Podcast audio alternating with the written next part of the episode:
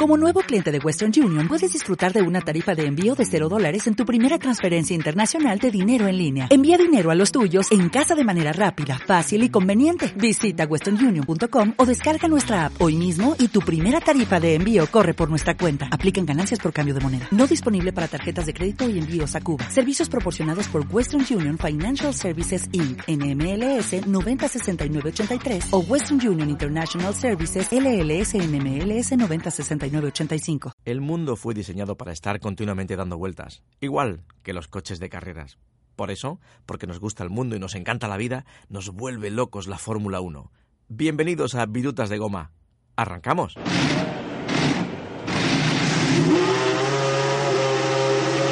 Esto es Virutas de Goma en motor.es.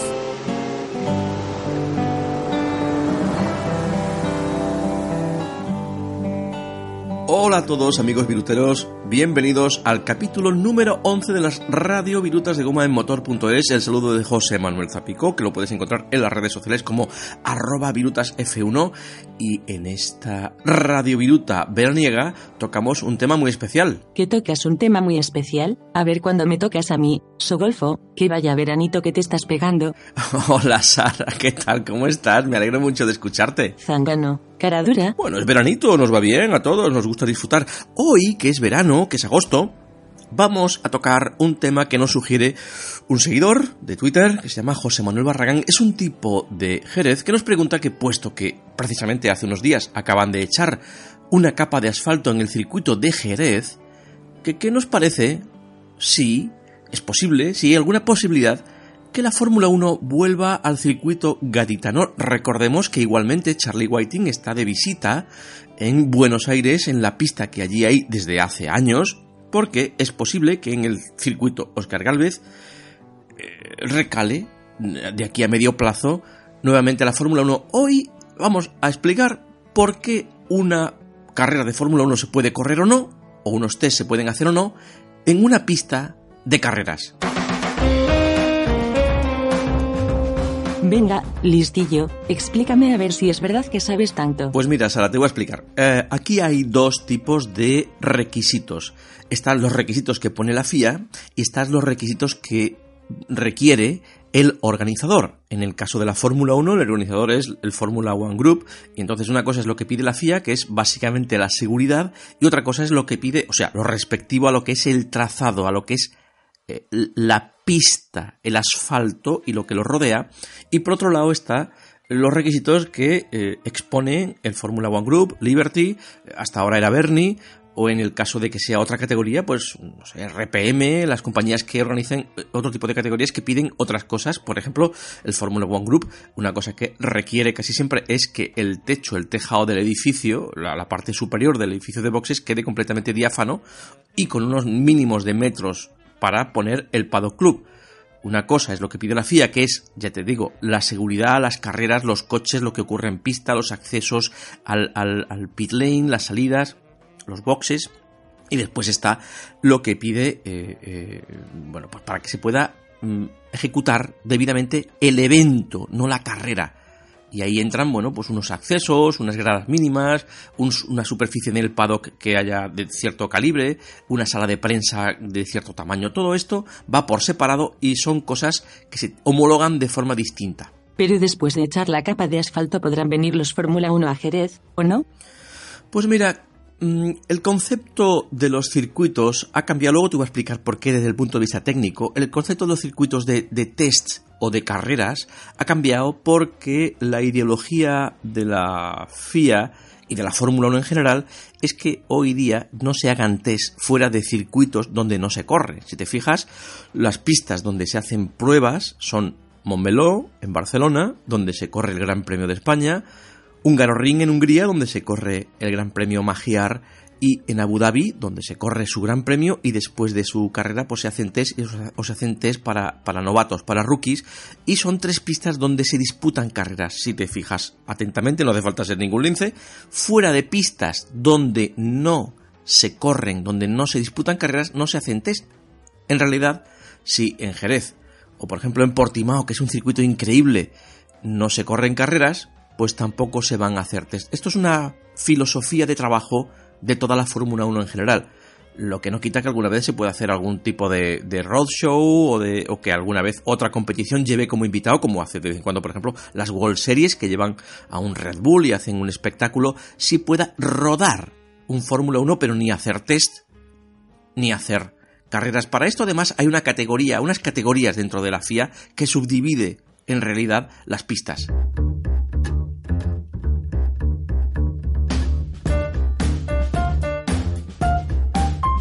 Entonces, ¿eso significa que hay circuitos de primera y segunda división? ¿Cómo se organiza esto? Pues mira, la FIA la subdivide en cuatro grados. Grado 1, grado 2, grado 3 y grado 4. Eh, eh, no hay 1A o 1B. Eso es algo que se inventó alguien, pero en realidad lo que existía era el 1 o 1T. Esto nos lo ha contado alguien de la FIA, que era precisamente uno de los encargados de homologar estas pistas. El, grado 1 puede eh, acoger un circuito de grado 1, una vez que consigue esa homologación, puede acoger cualquier tipo de competición desde la Fórmula 1, que es a día de hoy lo más rápido, de ahí para abajo. Hay pistas que tienen el grado 2, que pueden acoger cualquier tipo de competición menos Fórmula 1. Están las pistas de grado 3, que pueden acoger competiciones de monoplazas, hasta la Fórmula 3. Y están las pistas de grado 4, donde pueden correr turismos eh, equivalentes al VTCC, al Mundial de Turismos, para ir para, de ahí para abajo, pero ocasionalmente los VTCC suelen correr en, pistas de, de, grado 3, porque pistas de grado 4 ya son, son pequeñas, no ya por el propio circuito, sino por lo que los rodea, no por la pista, sino por lo que tiene alrededor. Pero, durante un tiempo, cuando se hacían test fuera de las pistas que no eran donde se corría, para correr un, una carrera de Fórmula 1 necesitas ser grado 1, hubo una subdivisión, un spin-off de esas que eran las 1T, donde se podían hacer test. Por ejemplo, ¿quién es 1T? Jerez es 1T, o lo era, porque ahora eso ya no existe, o el circuito de Cheste era 1T, y ya no lo es porque sencillamente ya no hay test. Explícame un poco qué es necesario para clasificar las pistas y todo ese jaleo.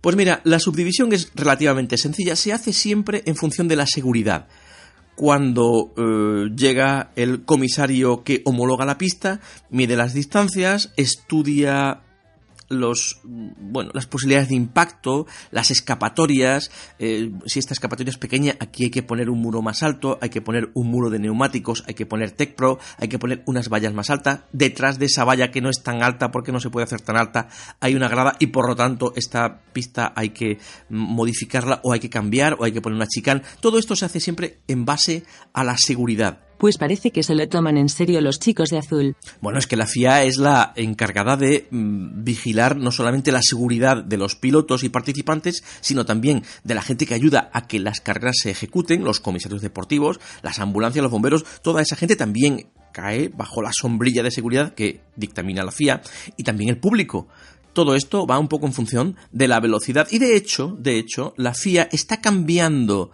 el patrón a seguir o la pauta o la ecuación que se está aplicando, se está adelantando al futuro, porque el grado 1, 2, 3 y 4 hasta ahora era se elegía, se dictaminaba en función de la velocidad punta que alcanzaba cada uno de estos coches y a partir de ahora pues, se está cambiando de que eh, la subdivisión sea en función de la velocidad punta a la relación peso-potencia, donde haya mayor mm, peso-potencia. Por ejemplo, un Fórmula 1 pesa en orden de marcha, con un piloto, con líquidos, con unos, redondea, unos 800 kilos. Bueno, pues esto es muy rápido, pero por ejemplo un Fórmula 3 pesa unos 600, 700, mm, duro más, duro menos, pero tiene un tercio de la potencia de un Fórmula 1 y por lo tanto, pues el peso-potencia cambia. Y entonces, conforme a esto, pues se va a modificar el criterio a aplicar.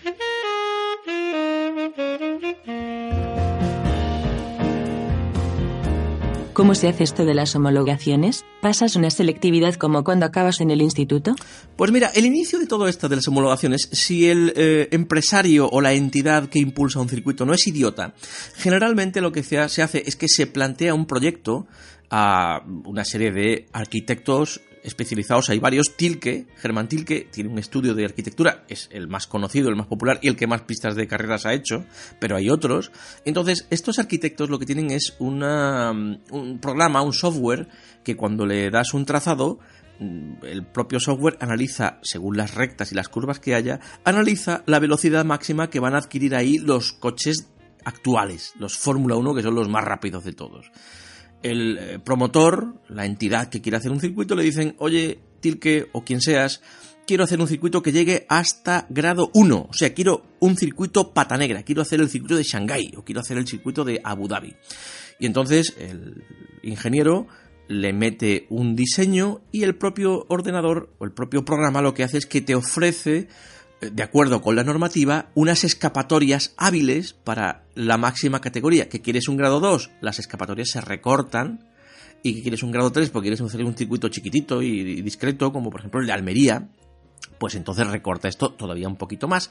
Es una cuestión de distancias, básicamente. Y además a cada distancia hay que ponerle una serie de, protecciones. Entonces, una vez que esto se diseña, esto se remite a la FIA y la FIA se reúne en una comisión y va dando aprobado según las curvas y según lo que ellos entienden y tienen un software parecido al que tienen, si no el mismo, al que tienen los arquitectos para decidir esto, distancias, impactos, trayectorias, posibles trayectorias. ¿La homologación de los coches sirve para motos? No, lo de las motos va por otro lado. La FIM también homologa y además cada promotor de circuito intenta que la homologación motos y coches sea al mismo tiempo. ¿Por qué? Porque si hay que modificar algo, que se pongan de acuerdo entre ellos y se pueda, y se pueda mm, acoger eh, a una mm, eh, ejecución de obras de modificación eh, en el mismo momento. No es lo mismo hacer desde cero un circuito que modificar uno que ya hay. Los coches corren cada vez más y las normas de seguridad cambian. ¿No se quedan obsoletos los circuitos? Sí, claro, bueno, es que hay circuitos actuales, por ejemplo, Montmeló, que se hizo en el año 91, o Jerez, que es del año 88, que eh, a duras penas hoy, con la reglamentación actual, eh, podrían eh, cumplir. Pero ¿qué ocurre? Bueno, se ponen todos de acuerdo y donde haya una carencia se pone algo a cambio. Por ejemplo, mira, a día de hoy se pide que haya rectas de 15 metros de ancho como mínimo y el resto del circuito que tenga 12. Montmeló no tiene esa distancia. Eh, hay partes donde las, todo lo que no es la recta principal tiene 10 y ahí creo que alguna parte donde llega malamente a 9. O sea, o llega a 9 y un, poco, un poquito más, pero no llega a 10. ¿Qué ocurre cuando esa pista no se puede homologar conforme a la reglamentación actual porque es una pista antigua? Lo que hace es que se apaña, se arregla poniendo un parche de seguridad en el sitio que sea. Donde no hay 12 metros de anchura, que hay 10, bueno, pues se pone una barrera de Tech Pro que eso protege del muro obligatorio que rodea cualquier circuito de la Fórmula 1. Digamos que lo que se hace es que se ejecuta una acción, una pequeña obra, una pequeña modificación para que esto pueda ser homologable. Bueno, pero entonces, ¿los Fórmula 1 van a venir de vuelta a Jerez si se homologara de nuevo, o qué? Bueno, en el caso de Jerez el circuito es muy antiguo, es un circuito absolutamente maravilloso, es un trazado increíble, acaban de echarle una capa de asfalto y va a mejorar un montón, pero que echen una capa de asfalto no le hace eh, eh, mm, ya acreedor de decir ya soy un circuito grado 1, eso va en función de más cosas, eh, eso es una de las condiciones, que el asfalto sea bueno, porque durante un tiempo, bueno, pues ha estado desgastado y no valía, pero mm, anchura, espacio, seguridad y después, bueno, esto es la parte de la FIA, pero después hay, un, hay una entidad que es eh, los, los test de pretemporada generalmente son los propios equipos los que lo organizan, ahí no, tiene que ver ni, ni, ni, Fórmula One Group ni, ni la FIA. Y entonces deciden en función de otras cosas, que, que ahí eh, nos pagan el hotel, nos dan parte de la entrada, nos ponen facilidades, nos pagan los vuelos. O sea, ahí hay un trapicheo económico y de negociación entre ambas partes, eh, que es toda una nebulosa y del que se sabe muy poco, pero desde luego los equipos quieren, si hay beneficio, quieren su parte y quieren montar su negocio igualmente que quiere hacerlo el circuito para coger. Pero claro, ya como los test solamente se hacen en pistas donde se corre, bueno, pues digamos que ahí hay otro tipo de connotaciones comerciales que no vienen ahora al caso. Y claro, la FIA tiene un negocio. Esto de homologar pistas debe costar una leña. Ah, bueno, claro. Que no te quepa la menor duda, la FIA no regala nada. Cuando tú quieres homologar una pista de grado 1, vete preparando 75.000 pavos y cuatro visitas al menos de los comisarios deportivos de la FIA a inspeccionar. Si quieres un grado 2 o inferior, con 25 o 30.000 euros tienes suficiente. Bueno, y espérate tú, que el circuito de Jerez, por ejemplo, así a bote pronto, o el circuito de eh, Buenos Aires, prepararlo debidamente, tanto la pista y el trazado como es el resto del circuito, para que acoja una carrera de Fórmula 1, vete preparando fácilmente 25 o 30 millones de euros. Si tú quieres montar un circuito canela, pata negra, chachi pilongui, algo tipo como lo que hicieron los indios, o lo que hicieron los chinos, o lo que hicieron los malayos, o incluso los coreanos, vete preparando un millón de metros cuadrados y además si quieres una zona industrial, un parking generoso, vete preparando dos millones de metros cuadrados. Y como mínimo, 50 millones de pilotes, como mínimo. Si quieres algo así pintón, para que el mundo te vea bien, vete preparando 100. Con menos de eso, no hay fiesta. Fiesta, no hay programa en el que no salga esa palabra. Eres el pocholo de la Fórmula 1. Bueno, es que es verano, verano, veranito, ya sabes lo que hay. Me vuelvo a Hawái. Hasta luego, Sarita. Y yo aquí pasando calor. Otra como esta, pido la baja, y el siguiente podcast lo vas a hacer tú con los cuernos. Quedas advertido. Otro